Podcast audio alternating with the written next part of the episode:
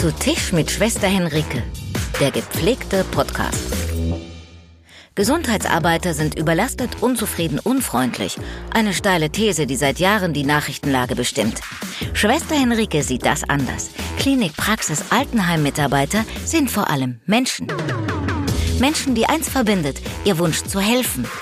Ein Podcast für alle 5,6 Millionen Gesundheitsarbeiter, solche, die es waren und werden wollen und natürlich für alle anderen. Herzlich willkommen, meine Lieben. Ich bin wirklich happy, dass ich in meiner ersten Folge psychologisch betreut werde. Denn mit mir am Tisch sitzt Dr. Jakob Hein, Psychotherapeut, Schriftsteller und auch Podcaster. Willkommen. Hallo, grüß dich. Kann ich dir irgendwas zu trinken anbieten? Wir haben so ziemlich alles da, würde ich sagen. Ja, ich habe schon gesehen, es ist hier, ich komme mir so ein bisschen vor wie, äh, wie in einer Bar oder so. Also äh, es gibt, ähm, gibt verschiedene Trendgetränke. Ähm, ich bleib beim Wasser. Ich, ich probiere zwei Kilo abzunehmen. Oh, mit ja. Erfolg? Nein, natürlich nicht. Also ich weiß auch nicht. Ich, äh, ich habe so ein, so, ein, äh, so ein Programm, das überwacht mein Körpergewicht und sagt mir seit zehn Jahren, dass ich zwei Kilo abnehmen soll. Mhm, mhm. Das klingt ja gut. Gott sei Dank will ich das nicht. Ja, äh, es gibt auch keine Notwendigkeit. Wahrscheinlich weder für dich noch für mich. Alles das gut. stimmt. Dann kann ich dich wahrscheinlich nicht zu einem Säckchen bei der ersten Folge überreden. Ja, ähm, also ähm, vielen, vielen Dank. Äh, das ist äh, voll nett und es erinnert mich wirklich auch an meine erste äh, ernsthafte Begegnung mit Krankenschwestern, ähm, weil ähm, da wurde dann auch so ge ge Gebur äh, Geburtstag und und irgendwie Namenstag wurde dann immer so im Pausenraum mit Sekt gefeiert und ich bin aber, wenn es nicht spät abends ist und ich Alkohol trinke, bin ich sofort betrunken. Ähm, insofern weiß ich nicht, in welche Richtung dein Podcast gehen soll. Aber wenn ich jetzt Sekt trinke, wäre ich ziemlich sofort betrunken. Ich fände das zwar ziemlich witzig, das mit anzusehen, glaube ich. Ich weiß aber nicht, wie produktiv das wäre für meine erste Folge. Ja, nicht so das besonders. Das darfst du für dich entscheiden. Ich glaube, das ist betrunken, äh, betrunken sein fühlt sich ja von innen immer lustiger an als von außen. Ja, das stimmt. Also so der Betrunkene denkt, oh, ich bin so lustig und originell und, und habe auch so einen Charme. Und die anderen denken so, oh, wann geht der bitte endlich? Hör auf zu reden, ja, das stimmt. Das denkt man sich dann, glaube ich. Ich habe mir ja auch mal ganz originelle Lösungen, so im Alkohol. Ähm, Delir habe ich mir so originelle Lösungen für Probleme Probleme aufgeschrieben und am nächsten Tag dachte ich, oh, welcher Vollidiot hat mein weißes Papier bekleckert mit Müll. So. Hast du da vielleicht auch zufällig ein paar coole Tipps für Lampenfieber aufgeschrieben? Denn die könnte ich jetzt wirklich gut brauchen. Denn wir wissen ja, Alkohol hilft bei Lampenfieber, aber ob das jetzt das Richtige wäre, würde ich ja mal nicht behaupten. Ich glaube, es ist völlig falsch. Also Alkohol hilft überhaupt nicht bei Lampenfieber, sondern Alkohol macht einen eben nur betrunken und mhm. dann stört es einen nicht mehr so, dass man schlecht ist. Ähm, am ehesten sozusagen sind ja milde Beta-Blocker bei schweren äh, Lampenfieber-Sachen ähm, äh, gut. Ne? Also die Beta-Blocker, die auch zentral nervös wirken, ähm, ähm, Propranolol oder so, die also in der Kardiologie gar nicht mehr so gegeben werden. Aber du hast das ja vielleicht gar nicht nötig. Nee, ich glaube, ganz so schlimm ist dann doch noch nicht bei mir. Hattest du schon Situationen, wo du merktest, okay, ich bin echt nervös, ich brauche jetzt irgendwie eigentlich was? Oder hast du da so deine eigene Te Technik für dich, wo du denkst, voll okay? Also ein Freund von mir, der ist äh, ähm, Psychiater und der hat mir eben beigebracht, dass man aus jeder schwierigen Gesprächssituation rauskommt, indem man sich die linke Hand aufs linke Ohr, die rechte Hand aufs rechte Ohr Nein, Nein, Nein ruft und einfach wegrennt. Und, ähm, und das habe ich nie gemacht. Aber es hat mir immer aus jeder schwierigen Situation herausgeholfen, weil ich immer dachte, na ja, also man könnte ja jetzt das, mache ich aber nicht. Und, und insofern ähm, habe ich dann immer innerlich wieder mein Lachen wieder gefunden. Ich musste auch gerade schmunzeln dabei. Ich stelle mir das ganz witzig vor, wie ich plötzlich als Moderatorin einfach rausstürme. Ja, aber es ist, aber weißt du, das macht dich innerlich wieder locker. Du würdest, wirst das nie tun, aber dann denkst du, ich könnte jetzt rauslaufen. Und dann bist du innerlich wieder locker und, und dann geht's irgendwie weiter. Also ich habe da ähm, so und und äh, sonst, naja, ich glaube, für mich ist mal gut, dann so ein bisschen zu mir zu kommen. Also ähm, irgendwie ein bisschen Ruhe zu haben, nochmal so ähm, in sich zu gehen. Ich denke dann gar nicht so groß über das, was ich vorlesen oder machen will nach, sondern ich probiere dann einfach so nochmal ähm, irgendwie zu mir zu kommen. Ist schwer zu sagen, aber einfach so eine Ruhe brauche ich dann. Hm. Was mir auch immer gut hilft, um runterzukommen, ist was zu essen.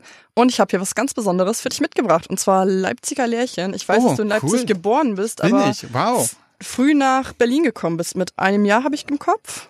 Ja, ähm, nicht mal, genau. Ich glaube sogar ein halbes Jahr oder so. Ah. Wow, Leipziger Lärchen. Ich, ich danke sehr. Ähm, die sind schwer zu kriegen in Berlin. Dankeschön. Ja, ich kannte sie am Anfang auch gar nicht. Ich musste erst mal googeln. Ist sehr, sehr lecker. ähm, wir haben nur leider eine ganz, ganz, ganz, ganz kleine Packung bekommen, muss ich jetzt sagen, damit meine Frau nicht denkt, wir haben die alle aufgegessen. So, ich sag dann, es waren nur zwei. Ja. Dann glaubt's mir so. Warte mal, ich öffne die Kiste. Ja, sind nur zwei, würde ich sagen. Sind genau zwei, wie du gesagt hast. In einer großen Kiste sind genau zwei Stück, auf jeden Fall. Hm. Möchtest du eine kosten? Auf jeden Fall möchte ich gleich eine kosten. Sag mir, sind deine Lieblingssorten dazwischen? Äh, Es ist, es gibt, es gibt nur eine Leipziger Lerche und das ist die Original Leipziger Lerche und die ist die hier, die hier ist, ja. Ach cool. Ja, ich glaube, meine muss ich für meine Frau aufbehalten. Schmecken super lecker nach Marzipan, sind köstlich. Ah, da bin ich dann gleich ganz, ganz gespannt drauf. Aber vorher möchte ich eigentlich noch von dir wissen, wie du darauf kamst, eigentlich Arzt zu werden. So auf Wikipedia ist ja auch zu sehen die ähm, Reihenfolge Schriftsteller, Drehbuchautor und Arzt. Und ich frage mich, ob du selber auch diese Reihenfolge wählen würdest. Hm, Na sicher nicht. Ähm, also das entscheidet, denke ich mal, mein Steuerberater von Jahr zu Jahr und eigentlich ähm, entscheidet er sich äh, regelmäßig dafür, dass ich Arzt bin und nichts anderes.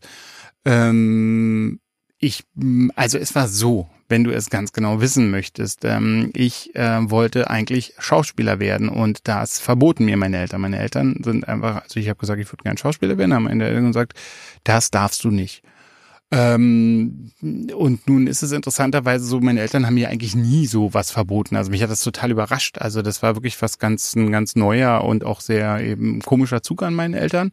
Und meine Eltern haben dann so ein kleines Programm gemacht, warum man nicht Schauspieler werden darf. Also Aber deine Eltern sind doch deine Künstler, Mutter. hm. Genau, und dein Vater ist ein sehr erfolgreicher Schriftsteller und deine Mutter ist Regisseurin. Ja. Habe ich richtig, ja. Meine Mutter war Regisseurin, die ist leider schon tot. Ah. Ähm, ja, und aber sie, äh, sie waren eben der Meinung, dass das für mich ein ganz falscher, schlechter Beruf sei. Ich verstehe heute, was sie damit meinen. Also ich würde ihnen heute auch zustimmen.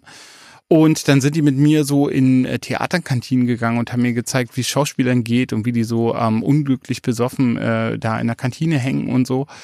Und ähm, also hatten mir das dann irgendwie endgültig verboten. Irgendwie auch, ich, also ich weiß nicht, ich konnte das dann annehmen, so deren Rat. Die waren ja auch beide, ähm, kannten sich vom Theater, also vom Machen des Theaters, also die waren, äh, die wussten, wovon sie sprachen. Und dann war ich in ein Mädchen verliebt und die hat gesagt, ähm, ich möchte Ärztin werden. Und sie hat gesagt, ich werde Neurologin und dann kannst du doch Psychiater werden, dann machen wir zusammen eine Praxis auf. Und dann habe ich gesagt, okay, wäre ich Psychiater. Und ähm, sagen wir so, also ich kenne das Mädchen heute noch. Wir sind nicht zusammen. Sie hat eine Praxis als Neurologin und ich habe eine Praxis als Psychiater. Wir Beide in Berlin. Ja, ja, wir verstehen uns noch äh, blendend. Ähm, und irgendwie hat sich diese Idee mit dem Psychiater hat sich dann total positiv weiterentwickelt. Es war immer, wurde immer interessanter und immer besser und ich wollte das immer mehr und ähm, habe dafür einiges auf mich genommen. Das hast du über das ganze Studium gemerkt, okay, nur diese Richtung möchte ich, nicht was anderes. Ich weiß, Chirurgie ist ja jetzt nicht so dein Lieblingsabteil, ähm, aber auch nicht Innere oder so. Du sagtest von Anfang an, okay, nee, Psychiater. Also ich habe Medizin studiert, um Psychiater zu werden. Mhm. Habe dann während des Studiums ähm, bin ich dann positiv ins Schwanken gekommen. Also Endokrinologie ist schon sehr interessant und Nephrologie ist schon mega interessant und da, da gab es so ein paar Sachen.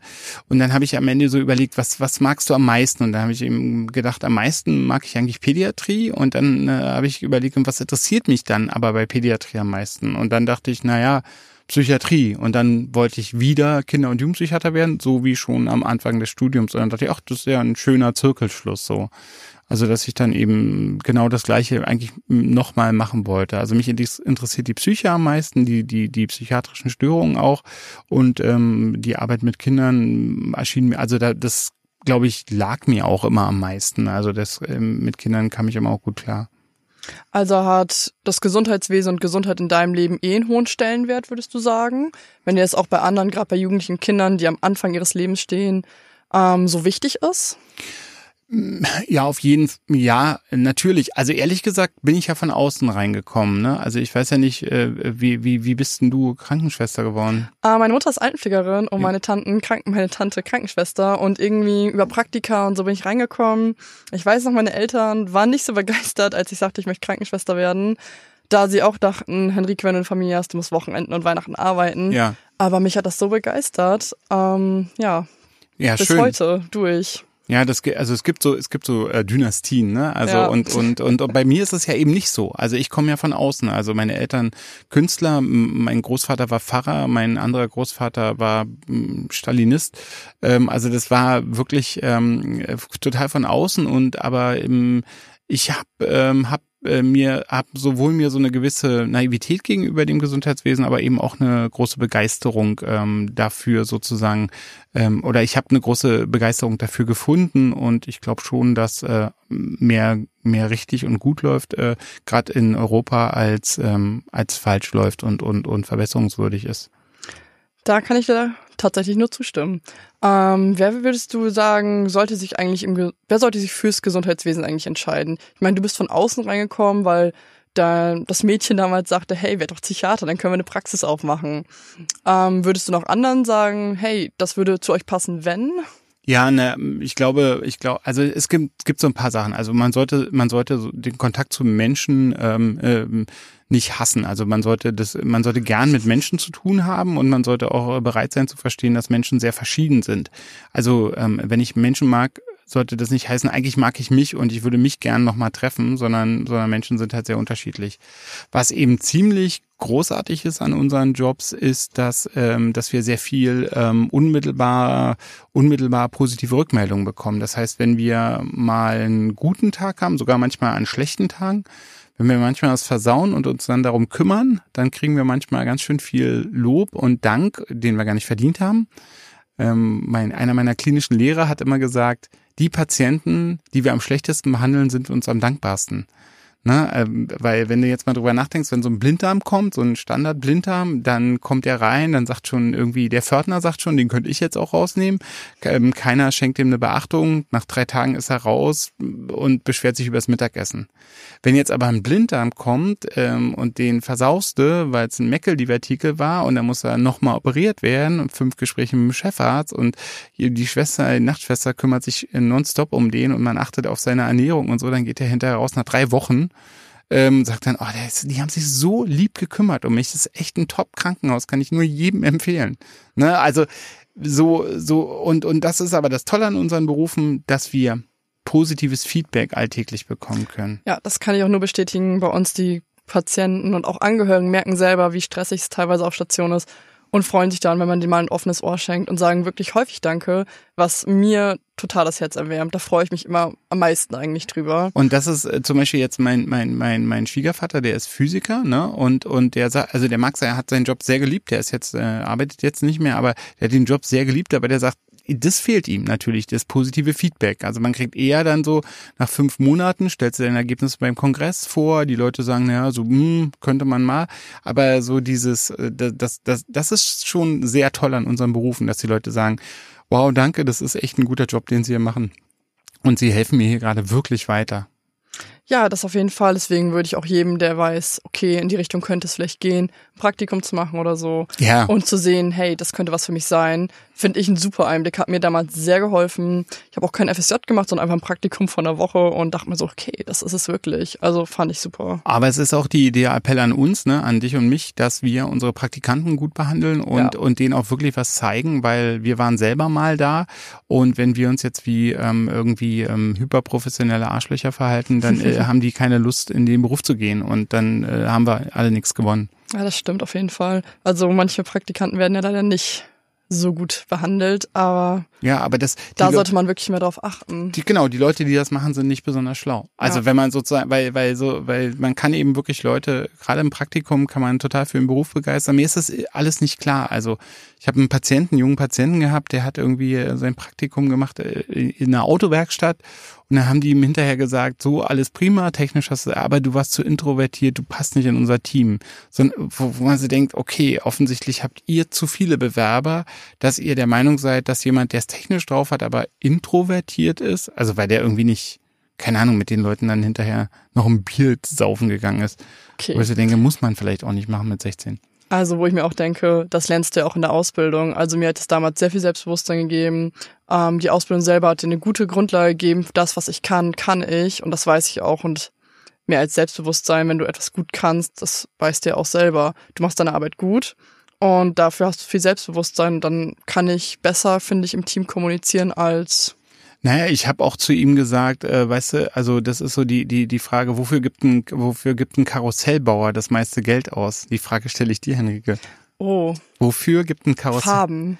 Eben nicht. Das ist was der erste, man denkt für die Pferde oder für die Farmen, der richtig Geld ausgeben tut er für die Achse, die in der Mitte ist und ruht und um die sich alles dreht. Ah, okay. Das heißt, du brauchst in dem Team nicht nur extrovertierte Leute, du brauchst auch Leute, die ruhen und, und, weißt du, das ist in der Systemtheorie angelegt.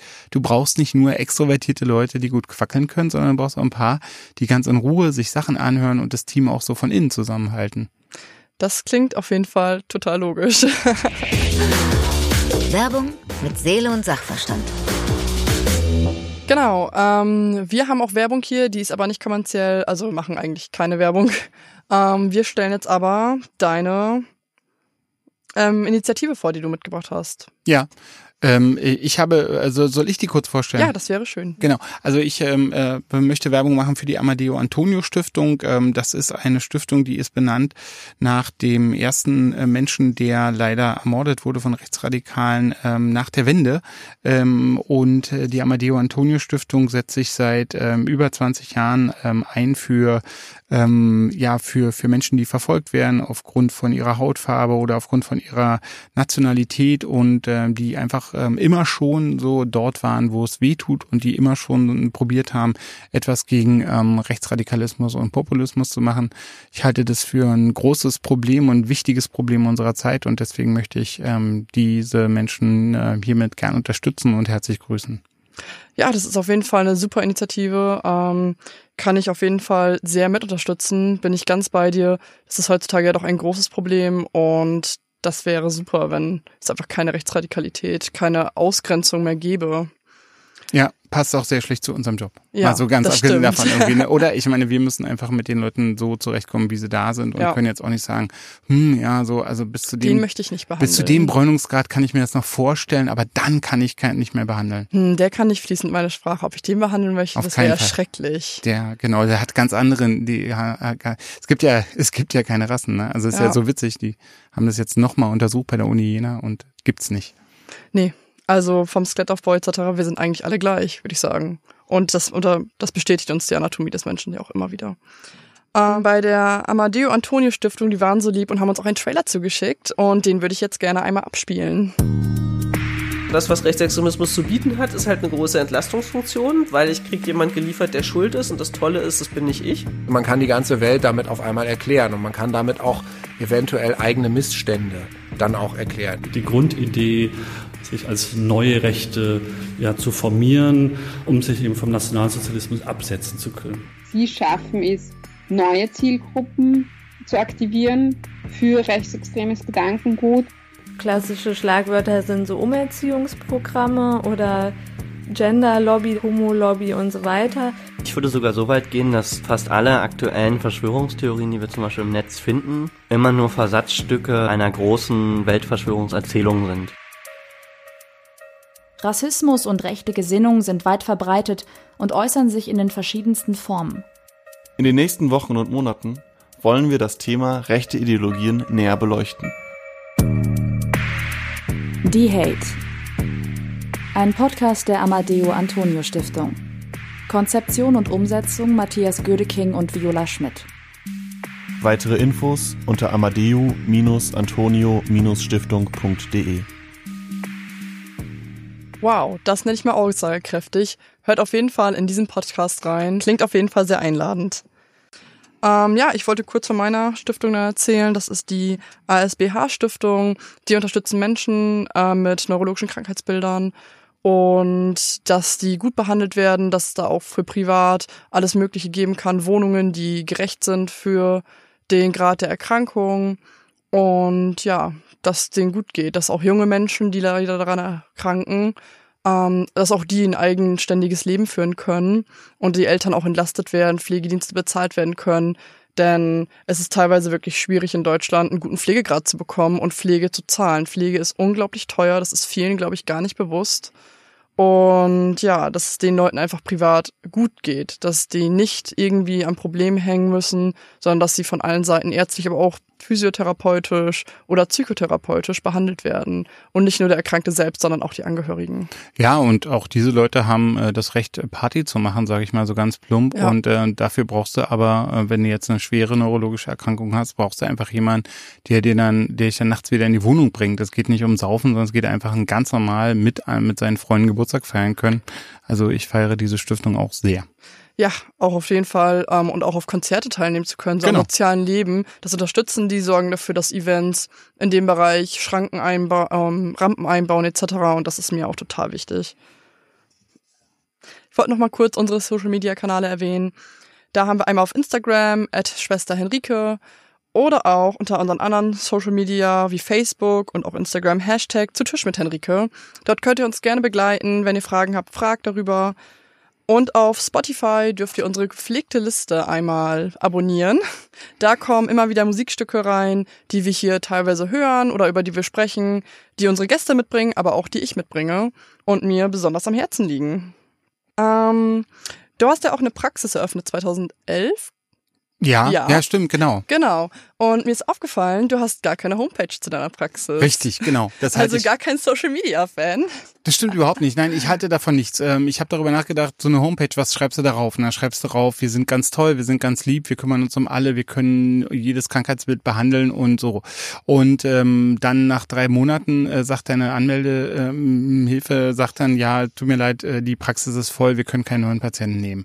Sodass ich irgendwie dachte, was soll's? Also, also, also ich finde so, ähm, Webseiten sind eigentlich kein aktueller Medienauftritt mehr.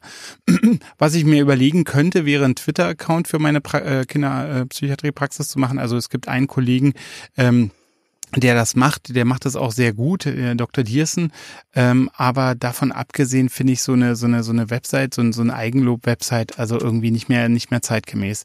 Ich bin äh, eher auf diesen Portalen mit unterwegs, unterstütze das, gebe denen meine Informationen, also diese Arztportale, wann, was sind meine Öffnungszeiten, wie ist meine aktuelle Adresse, wie ist die aktuelle Telefonnummer, dass man uns erreichen kann. Ich halte das für sinnvoller und dann können da die Patienten sozusagen über uns abstimmen. Ja, das habe ich gesehen. Auf, auf Yameda hast du ja unglaublich gute Bewertungen durchweg. Ähm, du bist eigentlich mit einer der bestbewerteten Ärzte in Berlin in dem Bereich Kinder- und Jugendpsychiatrie. Mm, Was mich eigentlich die Frage stellt, würdest du sagen, immer, geh immer zu dem bestbewertesten Arzt? Auf Yameda habe ich gesehen, hast du unglaublich gute Bewertungen. Bist eigentlich mit der beliebteste Arzt im Bereich Jugend- und Kinderpsychiatrie in ganz Berlin. Und ich frage mich, geht man eigentlich immer zum bestbewertesten Arzt? Denn ich tue das tatsächlich nicht. Weil ich mir denke, hm, sie sind so gut bewertet, haben die überhaupt Zeit für mich? Die haben bestimmt so viele Kunden oder so viele Patienten. Nehmen die sich die Zeit, die ich brauche vielleicht? Gerade in der Psychiatrie oder Psychologie ist es ja auch super wichtig, dass man Zeit hat. Naja, also bestbewertet als Arzt heißt ja nicht, dass man irgendwie, weiß ich nicht, dass man die prominentesten Patienten hat oder dass man, keine Ahnung, irgendwie die schönsten Tapeten hat, ne? sondern das, das bewerten ja schon PatientInnen. Ähm, also sagen wir so, wenn, also ich würde nicht zu, ne, zu, ne, zu einem Arzt oder zu einer Kollegin gehen, die sehr, sehr schlechte Bewertungen hat. Also man, man, man muss sich wie immer so die Bewertung auch durchlesen und gucken. Zum Beispiel, wenn jetzt jemand was kritisiert, findet man das selber zum Beispiel sympathisch. Also da, wenn da steht jetzt sozusagen, der Arzt war mir zu direkt, das, das, das hat mir nicht gepasst, wie direkt er die Sachen erwähnt hat, wäre das für mich ein, ein, ein Plus. Also ich mag Direktheit. Ich brauche nicht dieses ganze drumherum, sondern Ja, nicht durch die Blume reden. Ne? Genau, komm, manchen du, genau, also jetzt in der Gesundheitsfürsorge, komm zum Punkt, das ist für mich in Ordnung. Ähm, und genauso auch manches Lob, so, ähm, ich finde das ganz toll, wie sie homöopathische Mittel einsetzt und nicht nur dem, dem Mainstream folgt. Da denke ich, ah gut, da gehe ich nicht hin. Also, also da, da- das hilft mir sozusagen, äh, mich zu entscheiden, ähm, aber man braucht da ein bisschen Kompetenz. Also man kann, du kannst jetzt nicht einfach den höchstbewerteten Arzt oder höchstbewertete Ärztin, da gehe ich hin. Das sehe ich genauso. Also da spielen auch andere Kriterien eine Rolle. Ja, auf jeden Fall die professionellen Kommentare, die sollte man sich auf jeden Fall durchlesen. Das sehe ich auch so. Und ich muss mal sagen, jetzt bei dem von dir erwähnten großen Arztportal ist es eben auch so, da sind auch ein paar rausgekippt. Da schickte dann eben, ja, Meda schickte dann irgendwie rum, wir ändern jetzt mal unsere Bewertung, wir checken jetzt mal die IP-Adressen, nicht, dass das alles von einem und demselben Computer ist. Und plötzlich von einem, von einem Minute zur anderen purzelten die ganzen Ränge. Also Leute, die ganz oben waren mit, mit 150 positiven Bewertungen, waren plötzlich gar nicht mehr da. Genau das ist das, warum ich nicht zu den bestbewertesten Ärzten gehe, weil ich Sorge habe, okay, die machen nur Eigenpublicity, die haben da 50 Accounts und bewerten sich selber als Besten, so wie manche Restaurants das ja auch wagen. Ja, wobei, wobei man muss sagen, da achten die schon drauf, Ja. auch die Portale, weil das ist ein Risiko auch für die Portale, die wollen das ja auch nicht und Die wollen ähm, ja auch ihre Glaubwürdigkeit Die behalten. brauchen die Glaubwürdigkeit, so, so die leben davon und zehren davon. Und ähm, also ja, auf der anderen Seite, weißt du, bei mir steht unter jeder E-Mail, bitte bewerten Sie uns. Und dann ist da der Link zu dem, zu der, zu der Webseite. Und, und, und wenn manchmal Leute sozusagen uns Geld geben wollen, weil wir was Außergewöhnliches gemacht haben, die wollen uns dann Geld geben für die Kaffeekasse oder ähnliches, sage ich, das ist voll nett, aber wissen Sie, wie Sie uns wirklich einen Gefallen tun können, bewerten Sie uns irgendwie im Internet. Und, und so probiere ich das so schon auch zu steuern, statt irgendwie Geld für eine eigene Website auszugeben, auf der steht, äh, der ist so nett, äh, ich bin so nett, ich bin so toll, ich behandle sie immer und gerne und habe immer Zeit. Und das stimmt alles nicht. Ja, das stimmt. Google etc., also eigentlich alle Suchmaschinen sind ja auch immer mehr Teil von unserer Gesellschaft, habe ich das Gefühl. Ja.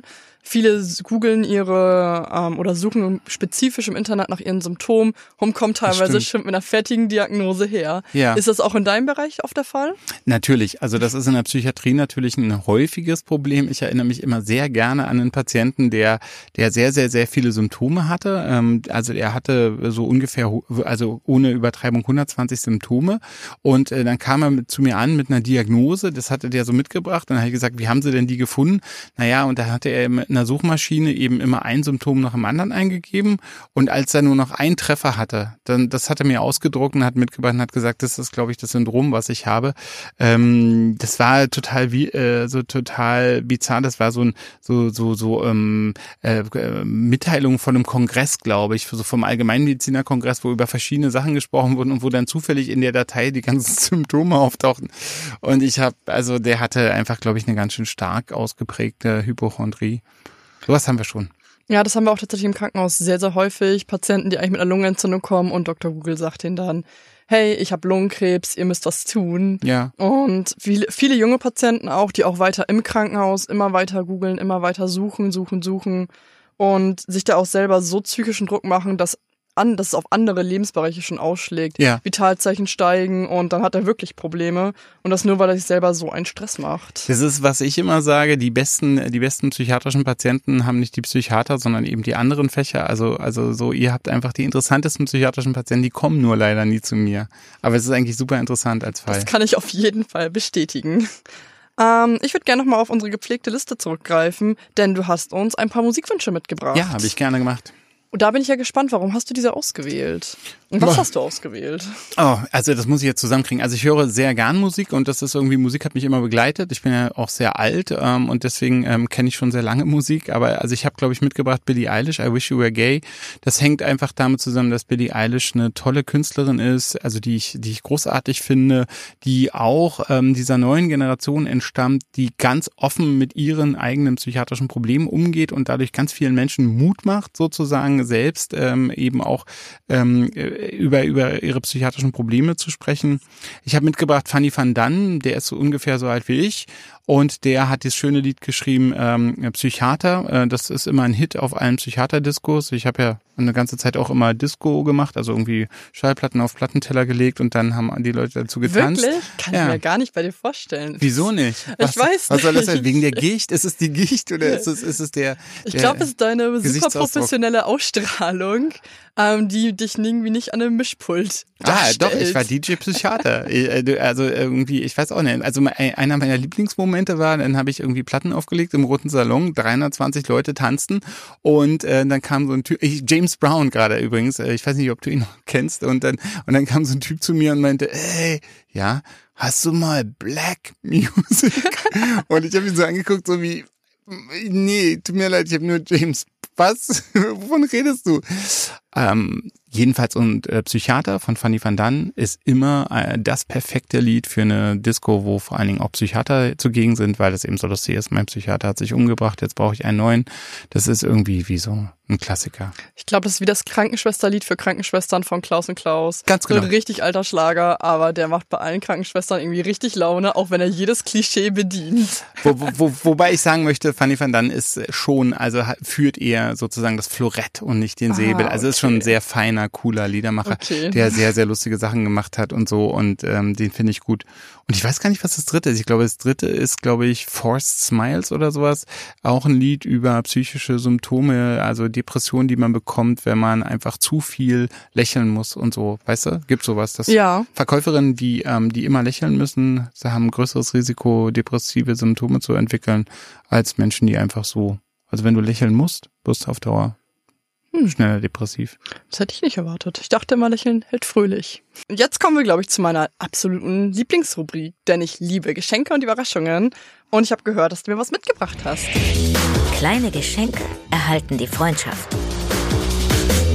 Ähm, ich muss dich enttäuschen. Ähm, ich habe dir das Schlimmste mitgebracht, was ein Autor ähm, seiner Beschenkten mitbringen kann.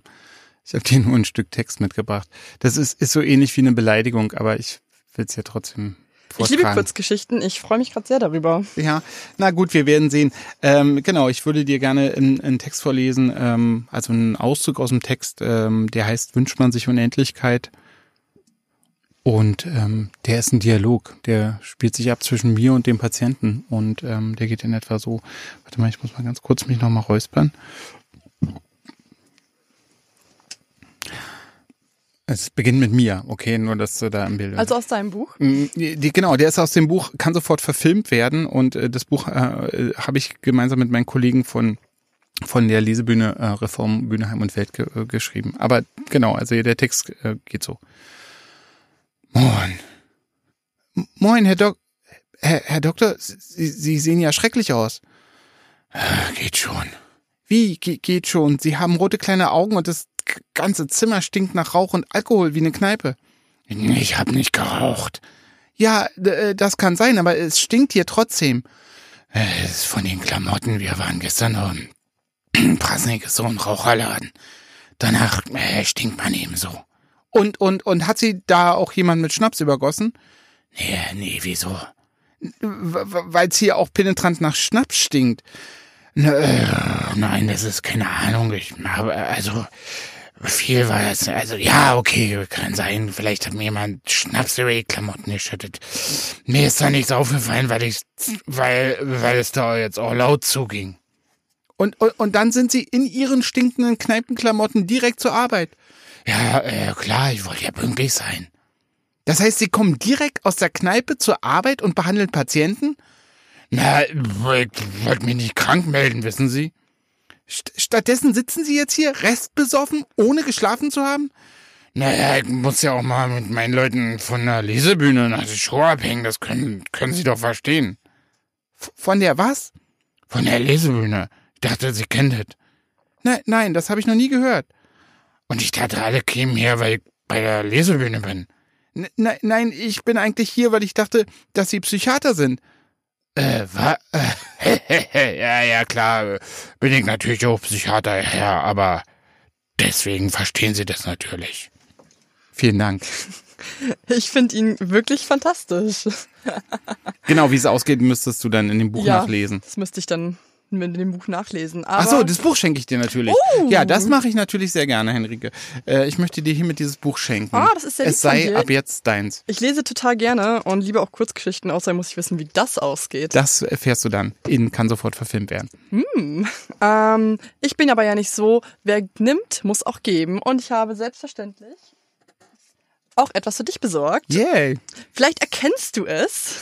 Oh, sch- schon wieder, schon wieder eine Spezialität aus meiner Heimatstadt Leipzig. Echt, echter Leipziger Allasch. Ich weiß gar nicht, was das ist, nee. Es ist ein Kümmelschnaps. Ich wusste auch nicht, was es ist und musste auch dort Es ist ein Kümmelschnaps. googeln. Es ist ein Kümmelschnaps. Oh, okay. Ich dachte, vielleicht kennst du ihn. Ich, ich äh, habe davon noch nie gehört. Ich gehe davon aus, äh, also dass es etwas ganz Hervorragendes aus meiner Geburtsstadt Leipzig ist. Ähm, ich war ja ganz lange der Meinung, dass ich Berliner bin, aber die Berliner sind ja immer so streng und sagen, wo, was steht denn für ein Geburtsort in deinem, in deinem äh, Pass oder so? Und dann hast du keine Chance, dann giltst du als Leipziger. Das ist korrekt. Und ich muss sagen, die Leipziger sind immer gut zu mir gewesen, deswegen will ich da auch nichts ähm, Gegenteiliges behaupten. Ja, dein Gastgeschenk, ich erzähle dir gerne ein bisschen was dazu. Es kommt aus Horns Erben und das war für 100, vor 100 Jahren schon eine Gastwirtschaft und jetzt eine Kulturbühne und du müsstest sie kennen. Du bist da auch schon mal aufgetreten. Im Horns Erben war ich schon mal, ja. Mhm. Aber, ah, okay, da hast du und das da gesagt? kommt das gute Stück Alles her. klar. Dann äh, umso lieber. Das ist, äh, das ist wirklich ein ganz toll, einer der vielen wirklich sehr coolen, tollen Clubs in Leipzig. Also man kann da gut, gut und gern ein Wochenende verbringen und auch länger. Ähm, es zieht ja mittlerweile viele dahin. Hm. Wenn ich mal in Leipzig bin, sollte ich da mal vorbeischauen. Ja, guck mal nach, was da läuft im Horns Erben und, und äh, wenn nicht, gehst du zu Ilses Erika. Ähm, es gibt wirklich viele Möglichkeiten, in Leipzig eine gute Zeit zu haben.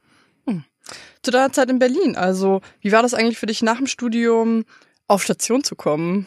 Absolut ähm, merkwürdig, natürlich. Also ähm, da, da hatte ich, glaube ich, auch so eine Art Lampenfieber. Also dann irgendwie, dann, da, du denkst dann immer so, ähm, also gut, man wird ja als äh, Student sehr, sehr äh, stark rangeführt an, an das ganze Thema und äh, träumt oder wünscht sich dann auch schon sozusagen, das zu machen.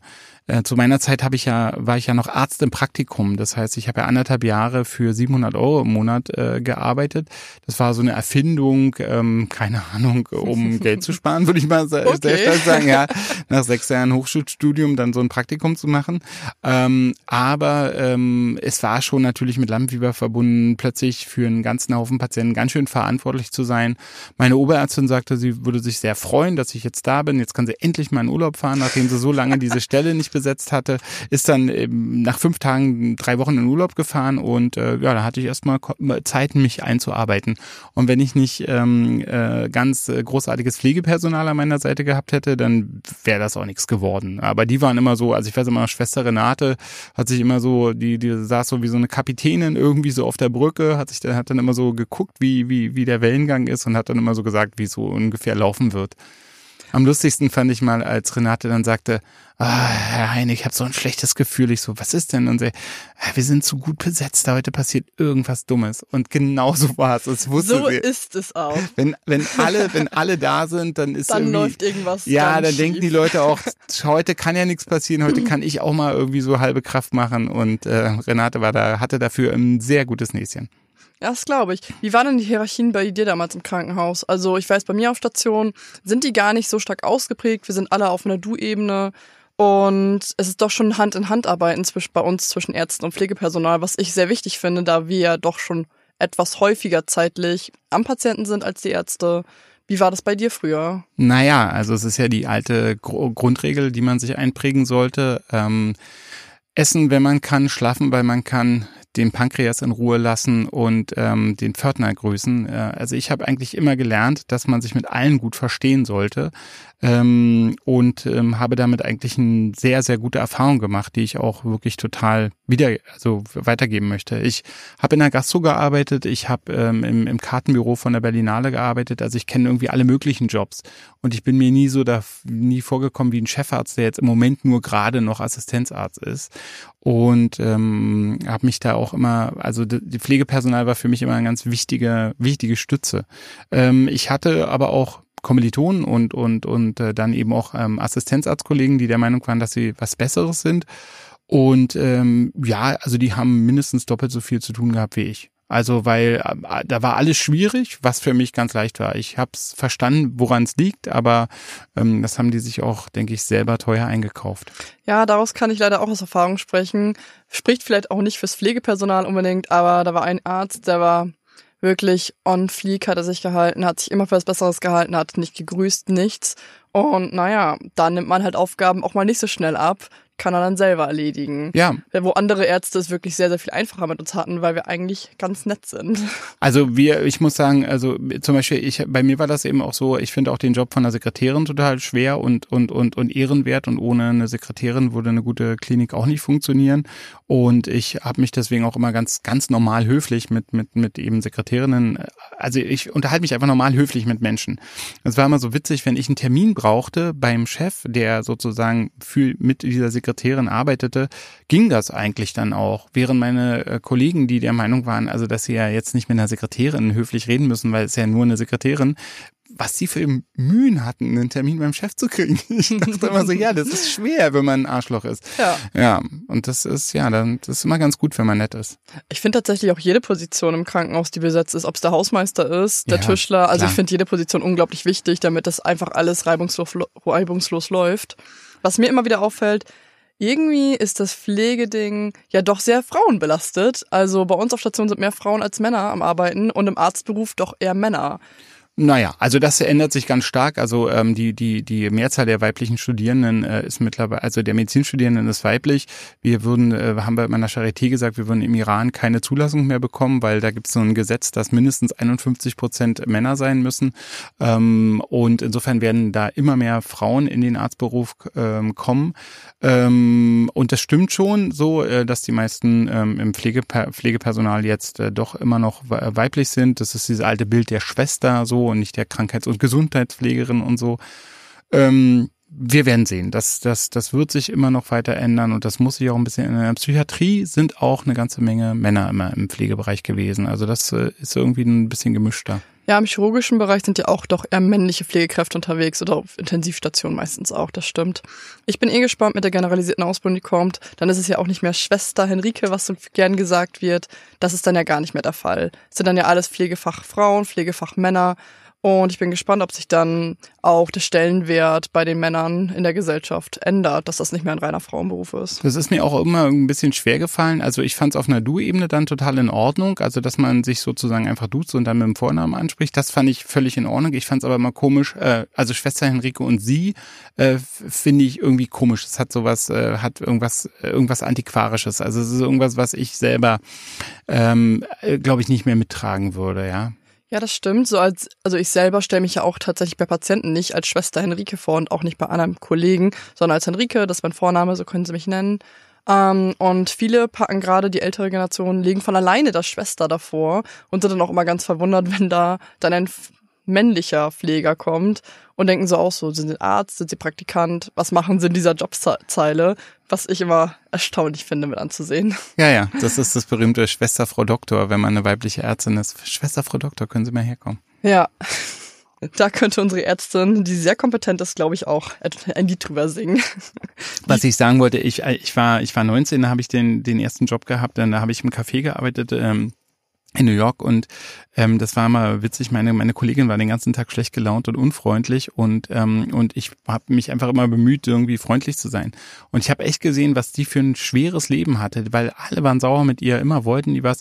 Wenn ich irgendwie mal ein bisschen spät war mit irgendwas, dann dann waren die immer sehr entspannt und haben gesagt, ja, na, wäre nett, wenn sie noch dran denken. Und am Ende des Tages hatte ich einfach fünfmal so viel Trinkgeld wie sie. Und dann dachte ich, und, und, und ich bin aber auch rausspaziert, nicht nur wegen des Geldes, total entspannt. Also es macht auch was Gutes mit uns, wenn wir uns einfach probieren, freundlich zu verhalten. Ja, das stimmt. Das kann ich auch. Ich habe auch eine Zeit lang gekellnert und kann ich auf jeden Fall mitnehmen. Freundlich zum Kunden sein ist immer.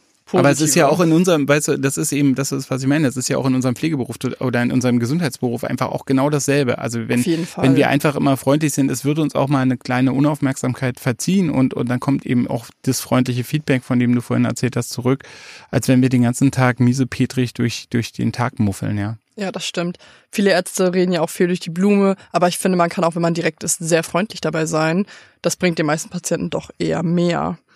Mm, Ich würde gerne noch meine Musik vorstellen, weil das für dich in Ordnung wäre. Äh, Das würde mich freuen. Mm, Ich habe nämlich von Dua Lipa Physicals mitgebracht und von Stefflon Don 16 Shots. Das sind zwei sehr aussagekräftige ähm, Stücke. Die beiden Künstler sind sehr daran, Frauen, aber auch Männer in ihrer Sexualität zu unterstützen. Mm, Den beiden liegt es sehr am Herz, einfach, dass alle Spaß haben, mit dem glücklich sind, was sie haben und gar nicht immer mehr, mehr, mehr haben möchten, sondern einfach zufrieden sein mit dem, was man hat, dass man gesund ist. Und ja, ich finde, das spiegeln die beiden in ihrer Musik auch unglaublich gut wider. Zwischendurch ein bisschen gesellschaftskritisch, was ich auch ganz schön finde mit anzuhören. Und auf Spotify dürft ihr unsere gepflegte Liste einmal abonnieren. Da kommen immer wieder Musikstücke rein, die wir hier teilweise hören oder über die wir sprechen, die unsere Gäste mitbringen, aber auch die ich mitbringe und mir besonders am Herzen liegen. Wie ist es eigentlich aus psychologischer Sicht, Hierarchien im Krankenhaus, dass alle auf der Du-Ebene sind? Ist das schlau oder sehen Sie da ein Pro siehst du da ein Problem drin? Achso, genau, wir müssen noch sagen, dass wir uns vor der Sendung geeinigt haben, oder vor der Aufzeichnung, dass wir uns, dass wir uns duzen. Duzen, genau. weil, ähm, weil ich äh, zwar viel älter bin als du, aber ähm, mich äh, genauso alt fühle, wie du bist. Weil, äh, jedenfalls ist es irgendwie viel cooler. Ich bin der Meinung, dass ähm, flache Hierarchien, äh, ähm, die sogenannten flachen Hierarchien haben ein, haben ein Problem, ähm, wenn Leute keine Verantwortung übernehmen. Also wichtig ist, dass alle Verantwortung übernehmen. Und, ähm, und, und da muss man aufpassen, dass sich nicht hinter der flachen Hierarchie eine Verantwortungslosigkeit versteckt. An und für sich glaube ich, dass äh, zu steile Hierarchien, wie ich sie auch erlebt habe, sehr viele Fehler produzieren und die Leute eigentlich nicht engagiert Verantwortung gemeinsam übernehmen, sondern die Leute eigentlich nur achten, dass auf ihrer Ebene soweit alles clean ist und dass sozusagen von oben nichts kommen kann. Und das ist halt äh, so, so ein Minimalkompromiss, der sehr negativ ist und der für unsere Patienten nicht genug zu bieten hat.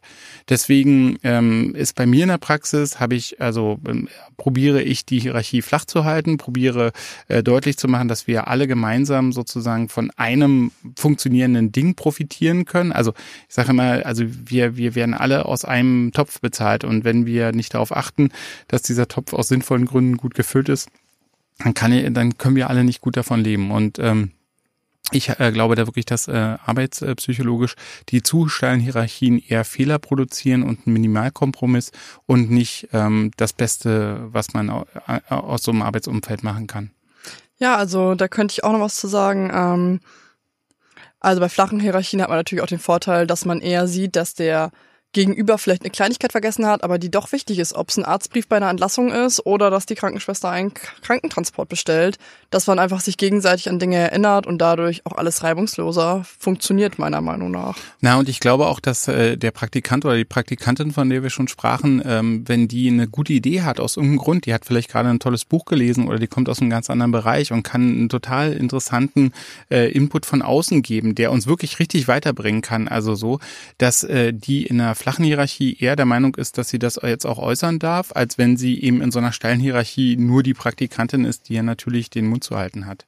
Das kann ich auch bei Schülern sehe ich das immer wieder. Die kommen von außen, haben gerade frisch was Neues gelernt, ob es im Bereich Hygiene ist oder auch umgehen mit irgendwas, mit Krankheitsbildern etc., Medikamenten. Ich freue mich immer, wenn sie mir sagen, hey, das haben wir anders gelernt und wir übersprechen können und gucken können, müssen wir vielleicht was verändern oder kann ich der Schülerin was ins Herz bringen, was ihr vielleicht im weiteren Berufsleben gut tun wird? Und das finde ich auch viel, viel einfacher zu äußern, wenn Schüler nicht nur Schüler ist und Praktikant nicht nur Praktikant, sondern man auf einer Wellenlänge ist, dass man miteinander reden kann naja, und weil wir ja auch, und, und weil man ja auch nicht vergessen darf, äh, weil man ja auch nicht vergessen darf, ähm, also wir, wir müssen immer besser werden. Also das heißt sozusagen, das haben wir schon immer so gemacht, ist jetzt auch sozusagen kein gutes Argument in der Gesundheitsversorgung. Das heißt, wir können jetzt nicht gegenüber einem Patienten argumentieren, ja, wir machen jetzt hier diese veraltete Methode, weil das haben wir hier schon immer so gemacht, sondern wir müssen ja ähm, auch immer neu werden und besser werden. Deswegen probiere ich auch ähm, relativ offen zu sein gegenüber den vielen Praktikanten und, und sonstigen Menschen, die sich auch bei mir in der Praxis bewerben, um dort ein paar Monate zu verbringen, auch wenn das immer ein Aufwand ist. Sehr cool, sehr cool. Ähm, wo ich gerne jetzt kommen würde, wäre ein Spiel. Okay, ich bin dabei. Denn ich spiele unglaublich gerne. Und jetzt spielen wir das Spiel chronisch spontan. Okay. Chronisch spontan. Irgendjemand wird uns jetzt ähm, Begriffe zuwerfen und wir haben ein paar Sekunden Zeit, also 30 Sekunden bis eine Minute pro Begriff, dass man da einfach mal ein bisschen drüber schnacken kann, was einem als allererstes in den Sinn kommt. Und dann kommt der nächste Begriff rein und wir müssen weitermachen. Genau. Okay, wollen wir machen, du fängst zuerst und dann fange ich an? Ja, dann, dann fange ich an. Okay. Fängt nicht immer der Gast eigentlich an? Ach so, okay. Der Gast genau. fängt an. Katheter. Oh Gott, das ist ein ganz unangenehmes Gefühl. Ich hoffe, dass ich nie einen Katheter bekommen möchte. Die Vorstellung ist mir unangenehm. Ich habe das auch nicht gern geschoben. Wie ist denn bei dir, Katheter? Also tatsächlich ist das irgendwann täglich Bier, muss aber auch meistens an Männer und Frauen denken, die sich einen geblockten Katheter rausziehen oh. und das mit sehr viel Blut verbunden ist. Aber oh. das ist nicht das erste, wobei ich an Katheter denken muss, sondern eher an Kohltouren, weil ganz oft Krankenschwestern Katheter mit Bier füllen oder mit Shots und daraus getrunken wird. Ach so, nee. Und auch an meine eigene Examsfeier, da war das das Gleiche. Nee, da so, muss ich wirklich sowas, dran haben, denken. sowas haben wir nie gemacht. Nee, ähm, ich erinnere, ich, kann, ich hatte mal eine Geschichte im Urologieseminar vor Weihnachten und da ging es um Memory-Draht und dann es ist eine ganz lange und ganz schön schlimme Geschichte am Ende. Da hat sich jemand, hat jemand Memory-Draht als äh, Katheter praktisch benutzt und ähm, der erinnert sich ja dann an seine alte Form Ja. und äh, daran hat er sich dann an eine Blase erinnert, der Memory-Draht und ist dann wieder zu einer Rolle geworden und äh, naja, da hat sich der Urologe gefreut. Das glaube ich sofort. Dr. House. Oh, ich bin dran. Ähm, ich muss irgendwie an Gelbsucht denken, weil er in einer Folge mal einen super gelb-orangen Patienten hatte, der einfach so verfärbt war, weil er zu viel Karottensaft getrunken hat. Dr. House ist für mich so die, die eine der vielen Serien ähm, oder eine der wenigen Serien eigentlich, die, ähm, die auch Ärzte und Schwestern gerne gucken. Also das, Ja. die, das ist, es ist zwar am Ende immer Lupus, aber trotzdem mag man zwischendurch sehr. Ich finde auch, dass die dort sehr genau sind, also Ja, gar nicht so viele Fehler. das Problem ist mit Dr. House äh, natürlich nur, dass die Patientinnen und Patienten denken, dass wir genauso jeden einzelnen Fall aufrollen und das können wir nicht bieten. leider. Das stimmt, wir sind ja auch nicht mit fünf Leuten auf einen Patient. Schwarzwaldklinik. Oh Gott, Schwarzwaldklinik, das ist so, das riecht in mein, also wenn ich Schwarzwaldklinik höre, dann riecht es irgendwie nach Kohl in meiner Nase. Ich kann, weißt du, das riecht so holzgetäfelt, Kohl und irgendwie Schwester Christa, kommen Sie mal bitte her. Ich muss da an zu viel Pflegepersonal denken und an Ärzte und fünf Pfleger, die einen Patienten mobilisieren, wo ich mir denke, die Besetzung will ich auch haben. Ich verstehe. Jens Spahn. Ähm, ja, dazu möchte ich mich nicht äußern, was ich als allererstes denke. Ja. Hast du etwas zu sagen? Ja, ich wünsche Ihnen ganz viel Glück als stellvertretender CDU-Vorsitzender. Das ist ja vielleicht etwas, was er gut kann. Vielleicht kann er das wenigstens. Poliklinik. Polyklinik, ähm, ein Konzept, was ähm, so ähm, ja erstmal mit dem mit dem Badewasser ausgeschüttet wurde, als man sagte, alles der ganze alte Mist muss raus und was man wovon man heute denkt, dass das ein gutes Konzept ist. Ähm, es ist ähm, ein klar ein Konzept, was klar Sinn macht und ähm, äh, was ähm, versehentlich ähm, mit allem anderen aus der DDR entfernt wurde. Ja, ich glaube auch, dass es ein guter, gutes Konzept ist. Ähm, trefft tatsächlich relativ wenig, die mit dem Konzept arbeiten. Personaluntergrenze.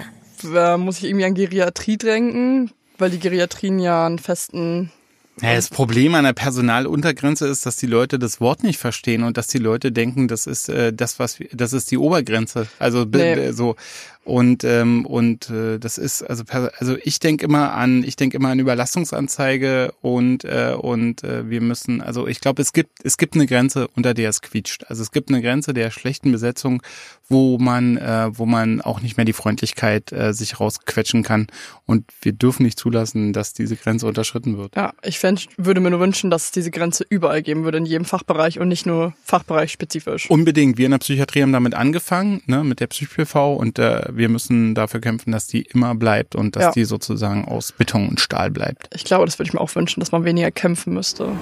Komfortstation. Ich muss an Privatpatienten denken, die klingeln, damit ihr Wasserglas drei Zentimeter weiter rechts steht als links, obwohl sie mobil und fit sind. Ja, warum darf dieser Mensch an der Beatmungsmaschine hängen und ich muss hier selber atmen? Ähm, äh, Homer Simpson. Äh, ja, es erinnert mich an einen Patienten, der dort landete, der dann eine Liste bekam mit all den schönen Dingen und dem sich eine junge, erfahrene Psychotherapeutin vorstellte. Und als sich dann rausstellte, dass äh, seine Privatversicherung nur die Regelleistung übernimmt, dem das so alles weggenommen wurde und der dann sehr schnell wieder bei mir war, weil er den Unkomfort spürte. Story Lotto. Ja, dann kommen wir auch schon zum Story-Lotto. Da habe ich dir was mitgebracht für. Okay.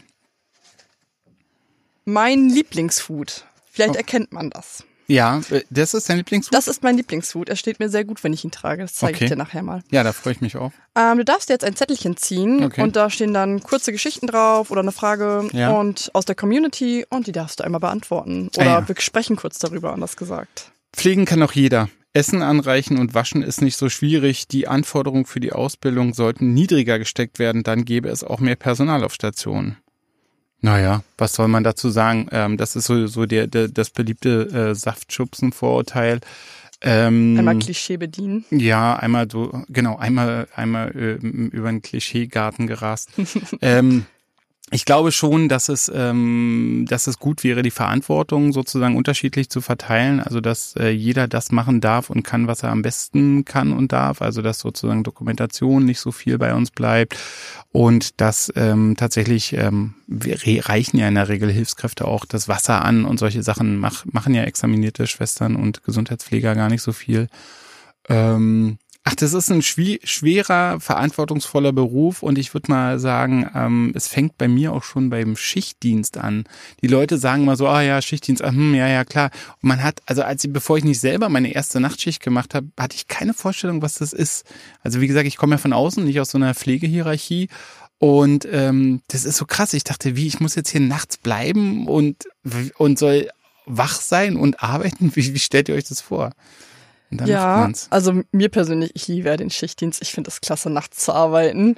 Ähm, oder auch im Spätdienst. Ich finde das schön, morgens bis elf schlafen zu können. Ja. Aber ich finde es auch wichtig, also auf den Zettel bezogen, ich finde es gar nicht schlecht, wenn Leute Lust haben, motiviert sind und echt was können. Warum sollen die kein, warum müssen die Abitur beispielsweise haben? Völlig sinnlos. Also ich denke, wenn die praktisch top sind und zwischenmenschlich auch super, finde ich, kann man die durchaus einsetzen. Sollten die genauso Pflegefachfrauen und Pflegefachmänner werden wie alle anderen. Da brauche ich kein Abitur für, um zu zeigen, ich kann ganz toll auswendig lernen, aber zwischenmenschlich Niete zu sein. Auf der anderen Seite muss man sagen, Quereinstieg ist im Pflegeberuf äh, nicht denkbar. Also äh, eine ordentliche Ausbildung muss schon ja, her. Ähm, also eine Ausbildung sollte auf jeden Fall als Basisgrundlage da sein. Keiner von uns möchte von einem Pfle äh, quer eingestiegenen Pfleger oder von, einer, von einem quer eingestiegenen Ärztin irgendwie behandelt werden. Nee, bitte mit Ausbildung oder Studium dahinter. Ich zieh mal den nächsten Zettel. Mhm. So ein bisschen wie Glückskekse, das ist voll cool. Nur, dass sie nicht deine Zukunft heraus voraussagen. Weißt du, wo die Glückskekse erfunden wurden? In China? Nee, in San Francisco. Echt? 1904 oder so. Mhm. Auch mit den coolen Keksen drumrum? Alles. Cool. Ich krieg die immer beim Asiaten, wenn ich da bestelle. Es hat, haben auch ähm, chinesische, also Chinesen erfunden in San Francisco und so. Es ist dann zur Folklore geworden, dass das die Chinesen machen. Die Chinesen selber kennen das dann gar nicht mehr. Ich bin schon seit einigen Jahren gefühlt abhängig vom Handy. Das hat sich durch Social Media nur verstärkt. Ich brauche die Herzchen und Likes, um mich wohlzufühlen und poste eigentlich ständig etwas. In letzter Zeit merke ich, dass mich das gar nicht mehr so glücklich macht. Aber aufhören nach Bestätigung zu suchen, kann ich auch nicht. Ähm, Social Media, ja, schwieriges Thema. Ich glaube, es würde allen mal gut tun, eine Woche aufs Handy zu verzichten oder auf Social Media und zu schauen, wie es einem dann geht, weil ich habe seit zwei Jahren jetzt kein Instagram mehr, ich persönlich. Und am Anfang fiel mir das auch unglaublich schwer und jetzt finde ich es fantastisch, nicht mehr jeden Kaffee meine Story zu stellen und einfach zu merken, wie toll mein Leben eigentlich ist ohne einen Filter drüber. Ich brauche das gar nicht mehr und ich glaube, das würde jedem einfach mal seinen Account löschen und gucken, wie es ist. Ja, also das ist ein super Vorschlag. Das empfehlen wir allen Patienten, die über Sucht sich bei uns informieren wollen, dass wir sagen, ja, okay, also wenn Sie gar kein Alkoholproblem haben, dann folgender Vorschlag, trinken Sie bitte eine Woche lang nichts. Und, ähm, und, und dann gucken Sie einfach mal, wie, wie ist diese Woche? Ist da, ist da irgendwas besonders für Sie? Und wenn das eine schwierige Woche wird, dann ist, dann hat man vielleicht doch ein Problem damit. Ähm, wir haben auch gerade das Glück. Ich, ich melde immer regelmäßig mein, mein, mein äh, DSL-Anbieter ab, damit, damit ich die guten Bedingungen wieder kriege. und diesmal haben wir es leider äh, äh, einfach versemmelt und äh, sind jetzt drei Wochen off. Ist aber auch voll nett. Ich find's richtig geil. Meine Kinder haben, also glaube ich. Auf auch ohne Telefon? Ja, ja. Also ich habe ein Mobiltelefon zur Not. Ja, klar. Aber also meine Kinder haben, glaube ich, Mülltonnen angezündet, aber ich fand's gut. Also telefonieren finde ich ja super. So WhatsApp und so, ich brauche das nicht. Telefoniere tatsächlich lieber. Also ohne Telefon oder Haustelefon wäre schon schwierig für mich. Naja, drei Wochen. Ja. aber du kennst diese Mobiltelefon-Dinger. Ja. Ich meinst jetzt mal Smartphones. Ja, ja. Warte, jetzt gucke ich mal nach. Ich habe zuletzt unsere neue Kollegin nach ihrem Namen gefragt. Sie sagte Xiang Qing Wu. Was ich aber nicht nachsprechen konnte. Ich habe es ein paar Mal versucht, bis sie gesagt hat, Chong Wing Wu. Du kannst mich aber auch Susi nennen. Susi ist voll nice. Cool, dass sie auf Station ist. Hm. Ja, soll ich dir mal sagen, ich war ähm, schon oft in Asien, also in Ostasien, und ich muss sagen, mh, mm, wir, wir, wir sollten mal darüber nachdenken, warum wir uns asiatische Namen nicht merken wollen. Die, die sind genauso komisch wie unsere ganze ähm, ähm, Katrin, Katrin mit C, ähm, Lisa, Luisa und so. Und äh, wir müssen uns einfach, glaube ich, manchmal ein bisschen Mühe geben. So, ähm, ich find's gut, dass wir Pflegende aus allen Bereichen und mit allen Hintergründen haben. Ähm, und ein bisschen Mühe gehört dazu. Und es ist nicht selbstverständlich, dass man sich den Namen von jemandem, mit dem man zusammenarbeitet, nicht merken kann. Das stimmt. Ich finde es auch so erstaunlich. Leute aus anderen Kulturen merken sich auch unsere Namen. Sie sprechen mich ja auch nicht mit. Marianne an, obwohl ich Henrike heiße. Und ich finde es eigentlich dreist, dann zu sagen, okay, aber ich nenne dich trotzdem Susi, weil ich meine, das nicht aussprechen zu können. Übung macht den Meister und ich glaube, das Gegenüber nimmt es nicht übel, dass ich vielleicht zwei, drei Versuche brauche, um es auszusprechen. Aber da ist wenigstens, hey, ich respektiere dich so sehr, ich gebe mir die Mühe und ich möchte dich richtig ansprechen, weil es einfach gehört. So. Ich schließe mich den Worten meiner Vorrednerin an. Sehe ich ganz genauso. Also ich habe das in Amerika eben äh, eben ähm, erlebt und und es geht einfach nur darum, dass man sich Mühe gibt. Also Amerika ist ja so ein Einwandererland und ähm, gerade im Pflegebereich werden wir uns ja ähm, auch mit dem mit, mit, mit, mit dem Thema sozusagen Einwanderung oder oder Fachkräfte auch aus anderen ähm, Ecken der Welt irgendwie vertraut machen können. Und äh, wie gesagt, also wenn man sich keine Mühe gibt, weiß ich nicht. Habt ihr habt ihr eine sozusagen relativ bunte, ähm, buntes Kollektiv oder wie, wie ist das bei euch? Also wir haben auf jeden Fall ähm, aus ganz vielen Kulturen ähm, Kollegen da, viele mit arabischen, türkischen Hintergründen, aber auch mit chinesischen oder taiwanesischen Hintergründen. Ich finde es auch wichtig, dass man da den Unterschied sieht. Nicht alles ist China. Ähm, und auch mit philippinischen oder indischen Kollegen. Und ich finde es eigentlich sehr gut, dass sie da sind. Die pflegen einfach, die pflegen auf einem sehr, sehr, sehr hohen Niveau, aber ganz anders. So, die gehen ganz anders an Dinge ran. Und das finde ich auch einfach mal gut in meinem Alltagstrott zu sehen. Wie machen andere Kollegen das? Ähm, wo kann ich anknüpfen? Was finde ich gut? Und die geben sich so viel Mühe. Unsere Sprache ist nicht die leichteste. Und die geben sich so viel Mühe mit den Patienten. Unsere Patienten finden die immer durchweg super eigentlich. Auch wenn vielleicht nicht jedes Wort setzt, aber das lernen die auch noch mit der Zeit. Da mache ich mir gar keine Sorgen. Also ich bin sehr froh, dass wir sie auf Station haben. Nicht nur, weil wir sonst noch schlechter besetzt wären, Ja, ja, okay. sondern weil sie auch einfach eine Bereicherung im Team sind. Mein, mein großer Sohn, der hat sich irgendwie ausgerechnet, ähm, wie es an, wie es bei ihm in der Klasse aussehe, in seinem, in seinem ähm, Mathe-Gymnasium, wenn, äh, wenn alle Ausländer raus wären. Und dann hätte er noch äh, zwei Klassenkameraden. Also 27 weniger. Also es wäre sozusagen Krass. für die Lernatmosphäre gut, aber die Schule gäbe es dann wohl auch nicht. Ja. Krass. Ja. Du, ach nee, du bist Bin dann ich doch. dran? Ja. Oh, okay. Dann nehme ich mal meinen nächsten Zettel. Es gibt tausend Bewertungen über jeden im Internet. Viele Kommentare sind unprofessionell, aber andere echt eine Hilfe. Wie soll ich mich da entscheiden? Macht es überhaupt Sinn, bei den beliebtesten Arztpraxen anzufragen? Nimmt sich da jemand Zeit für mich? Ist es ein Top 10 Ranking, Platz 10 automatisch schlecht? Oder kann eigentlich dieser Arzt mir besser helfen als ein Platz 1? Ähm, darüber haben wir ja vorhin kurz schon geschnackt und Ich denke auch, man muss professionell werden im, Ja. im Lesen der Bewertung. Also es reicht eben nicht, dass man die Bewertung, das, also man reicht nicht die Sterne zu zählen. Genau. Muss, genau. ich finde es auch wichtig, wenn man meint, Sterne zu geben, bitte was dazu schreiben und nicht nur einfach Sterne verteilen. Sehe ich ganz genauso. Was steht jetzt hier noch?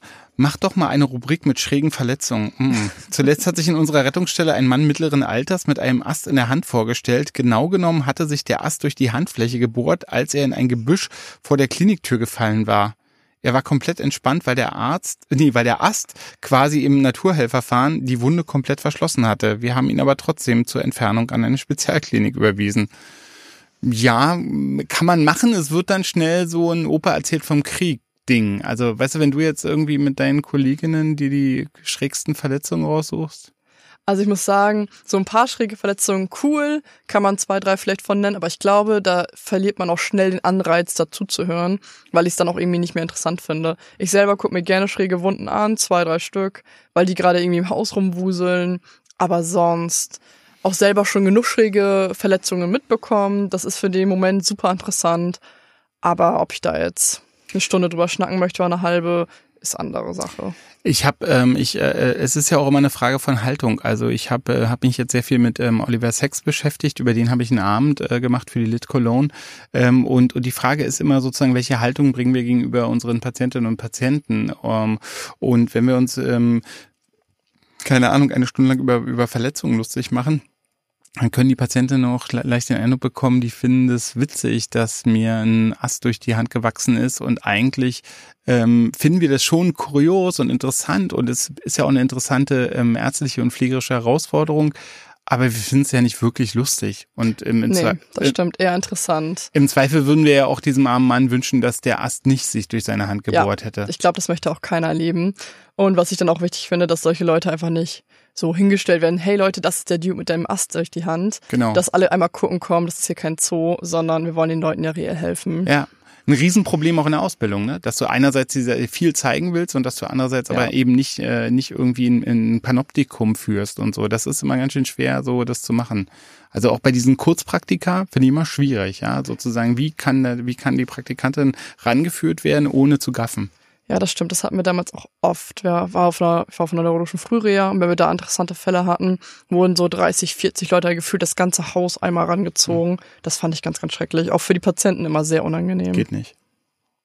Du bist dran. Ich bin dran? Du Nee, ich habe doch gerade das mit dem Ast Oh, vorgelesen. Ich bin dran. Sollte ein Handy im Dienst ein No-Go sein? Die Berliner Krankenhäuser haben jetzt fast alle WLAN, aber ich lese immer wieder in den Zielseinträgen, Smartphone ist ins OP-Gebiet gefallen. Mm, Ich würde sagen, in meiner Pause finde ich es absolut in Ordnung, dass ich mal auf mein Handy gucken möchte. Aber im OP-Gebiet, wenn ich gerade am Operieren bin, ich meine, ich bin kein Chirurg, ich kann es nicht sagen, aber ich glaube, da gibt's Wichtigeres, als irgendwelche Nachrichten zu beantworten, wenn ich ja gerade einen offenen Menschen vor mir liegen habe. Also ich denke auch, dass, äh, dass die Handynutzung gerade für Pflegende und für Ärzte total eingeschränkt sein sollte. Ähm, Ich persönlich habe irgendwie gar nicht die Zeit, ähm, natürlich, also wenn, wenn ich jetzt so, im, also sagen wir so, liebe Patientinnen und Patienten von mir, wenn ich während der Therapie in mein Handy anfange zu gucken, könnte mein Interesse ein bisschen runter sein. Das ist das, was ich Patienten auch am Bett nicht zeigen möchte. So, die erzählen mir etwas und ich würde am Handy sitzen, Ja. dann wissen die auch sofort, okay, mit dieser Krankenschwester brauche ich nicht weiterreden. Echt nicht, ja. Und das möchte ich auf gar keinen Fall vermitteln. Ich hatte, ich habe manchmal Patienten, die, ähm, also ich habe ja sozusagen relativ, äh, also es ist schwer, einen Termin zu bekommen und so, so wie bei den meisten Ärztinnen und Ärzten und dann jedenfalls und dann, und dann da klingelt das Telefon, da meint der Patient so, kann ich da rangehen? Da sage ich immer, ehrlich gesagt, ja, also weil es ist ihre Entscheidung. Wenn Sie jetzt irgendwie die die 30 Minuten, die Sie bei mir haben, wenn Sie davon 10 telefonieren wollen, kann ich es nicht nachvollziehen, aber ich kann Ihnen das natürlich, will Ihnen das nicht verbieten. Jeden Ja. Fall. Ist- Muss ja auch jeder für sich wissen. Ist auch ein Suchtfaktor, ey, Ja. ganz ehrlich. So, jetzt warte mal. Unser Chirurg hört beim Operieren jetzt immer Musik mit diesen Knochenkopfhörern. Ist ja ganz cool, weil er gleichzeitig alles andere hören kann. Aber seitdem ist immer Totenstille im OP. Vorschlag, Knochenkopfhörer für alle im Team und dann wechselnde Playlists. Kennst du Knochenkopfhörer? Ja, gruselig. Ähm, ich bin auch Musik für alle. Ich finde, dann kommt der Groove in den OP. Ich mochte das immer, Chirurgen, die mit Musik operiert äh, haben, äh, wenn ich dann eben dabei war in, im Studium. Ähm, ich bin auch einverstanden, wenn ich mit Musik operiert werde. Ich bin total dafür. Ich bin auch dafür, dass alle hören dürfen. Ich finde es irgendwie schade, wenn nur einer hört, weil Ja. dann konzentriert man sich auf die Musik und kommuniziert gar nicht mehr untereinander. Verstehe ich. Mm, Und ich finde, solange es professionell bleibt und das jetzt nicht die Party in dem OP ist, finde ich es gar kein Problem. Kann ich mir gar nicht vorstellen, dass sowas Nee, passiert. Also das kann ich mir auch nicht vorstellen. Die, die, die Atmosphäre ist wortwörtlich steril. Ja, die So- sind alle so konzentriert auf ihre Arbeit, immer im OP, bei jeder OP, wo ich bei sein durfte. Obwohl ich muss sagen, ich habe mal bei einer Tumorentfernung zugesehen, im Hirntumor, sechs Stunden lang italienische Oper zu hören, hatte auch was. Ja, muss man dann gucken, aber man, ich glaube, die Konzentration wechselt so ja auch ein bisschen sozusagen zwischen der OP und der Musik. Also so und also ich, ich weiß noch, dass ich mal in Boston in einem OP stand und dann sagte, ah, wollt ihr jetzt wirklich ähm, Another One Bites the Dust von Queen spielen? ähm, und dann haben die selber das, die haben das gar nicht registriert. Für die war das einfach nur irgend so ein, irgend so ein Beat. Ja. Und dann haben die erst durch mich realisiert, dass das ja irgendwie heißt, jetzt beißt wieder einer in den Staub und äh, dass das ja eher nichts Positives ist. Aber wir haben dann alle gelacht. Du setzt diesen Hut nicht wirklich auf, Henrike, das kannst du mir nicht erzählen. Ich liebe diesen Hut. Gefällt er dir etwa nicht? Er ist silberglitzernd. Ich habe den letzten Zettel. Ja. Ähm, ich möchte Ärztin werden, seit ich zwölf bin. Jetzt habe ich mein Abi leider etwas vergeigt. Mit einem 2,5er Schnitt komme ich sowieso an keine NC-Uni. Und diese Tests, Tests sind mega heftig. Ich habe meine Schulfreunden erzählt, ich habe es meinen Schulfreunden erzählt, die haben es geschafft. Was soll ich machen? Das haben die Schulfreunde geschafft? Ich verstehe es nicht. Die haben diese Tests Ach so, die haben die, geschafft. die haben die Tests geschafft. Würde ich sagen. Oh ja, also ich weiß nicht. Ähm, also ähm, ein, ein Freund von mir, der lange in einer Zulassungsstelle von der Charité gearbeitet hat, der hat gesagt, es gibt so, so viele interessante, verantwortungsvolle, tolle Jobs im Krankenhaus. Warum wollen alle immer ausgerechnet Medizin studieren? Ähm, man kann zum Beispiel Biologie studieren, man kann ähm, sehr, sehr gefragt sind ähm, ähm, technische Röntgenassistentinnen, man kann äh, zum Beispiel eine, ähm, jetzt in, in, in deinem Beruf, also im, als Pfle Krankheits- und Gesundheitspflegerin, äh, kann man ja auch mega Karriere machen. Also das verstehen die Leute immer nicht, dass man, die denken dann, man steht dann irgendwie 40 Jahre am Bett und, und wechselt Windeln, äh, während de facto ähm, ziemlich viele Möglichkeiten sind, auch sich beruflich weiterzuentwickeln. Auf jeden Fall, das kann ich nur bestätigen. Das mache ich ja auch immer weiter. Immer Ja. mehr Weiterbildung, Fortbildungen, weil mir persönlich das auch wichtig ist. Und ich glaube, viele haben die falsche Vorstellung, kommen aus dem Abi, haben vielleicht noch nie ein Praktikum in ihrem Leben gemacht ähm, und denken sich so, ich habe einen guten Schnitt, ich studiere jetzt Medizin. Aber ich glaube, viele wissen irgendwie nicht, was dahinter steckt. Ja, also, also wenn man wirklich im Krankenhaus arbei- arbeiten will, gibt es äh, sehr, sehr viele Möglichkeiten und es ist lange nicht mehr so, dass man dann irgendwie der Doofe vom Dienst ist, bloß weil man nicht ähm, einer derjenigen ist, die Medizin studiert haben. Es ist wirklich gar nicht so. Das Beste kommt zum Schluss. Gut. Ähm, dann kommen wir tatsächlich zum Ende schon fast. Und da würde ich sagen, erzähl mir doch mal von deinen Fails, aber auch von deinen Erfolgen dieser Woche. Da bin ich ja gespannt. Oh Gott, dieser Woche. äh, Also, ich dachte jetzt unsere, ähm, die Fails dieser Woche, um Himmels Willen. Ah. Nee. Also, keine? ich weiß, äh, also das ist, ist, eine, ist eine voll interessante Frage, aber ich, äh, also, äh, also da komme ich einfach gar nicht drauf. Also, hm, Privat und beruflich. Ich bin da Priva- ganz gespannt. Ich habe privat habe ich keine Fails. Ich bin bin, bin habe das große Glück seit seit äh, sehr langer Zeit mit äh, mit der besten Frau der Welt äh, zusammenzuleben, mit der ich seit äh, mehr als 20 Jahren sogar verheiratet bin. Ähm, naja, mein Fail war natürlich, dass ich, äh, dass ich uns abgemeldet habe mit dem Telefon, um die bessere Bedingung zu bekommen und jetzt eben bei uns zu Hause äh, kein WLAN und, äh, und, und kein Telefon mehr existiert. Ähm, und ähm, weiß ich nicht. Ähm, das Beste war ähm, in dieser Woche, ähm, ich hatte eine Einladung zu einem Podcast ähm, mit Schwester Henrike und äh, habe ich es pünktlich geschafft und es war ein ganz toller Podcast. Uh, vielen, vielen Dank. Ähm, da würde ich auch zu meinen privaten Goals tatsächlich was zählen, dass es heute irgendwie geklappt hat und meine Vorbereitung sich gelohnt hat und es echt total schön mit dir war. Ich hatte viel, viel mehr Angst vor meinem er ersten Folge, muss ich sagen. Und als Fail der Woche, mh, oh, beruflich weiß ich es auf jeden Fall. Ähm, ich hatte einen Kasach aus der Wäsche gezogen und mir ist nicht aufgefallen, dass er rückenfrei war, als ich ihn angezogen habe. Oh lala. Und er war dann rückenfrei, hat man mir auf Station dann mal so mitgeteilt. Er war ein bisschen sehr aufgerissen. Okay. Ach so, das war also das war versehentlich rückenfrei. Ja, genau, versehentlich. ähm, nicht mit Absicht. Okay, so ein bisschen wie so ein Abendkleid als Kasach. Mhm, Henrike, wunderschön. Henrike.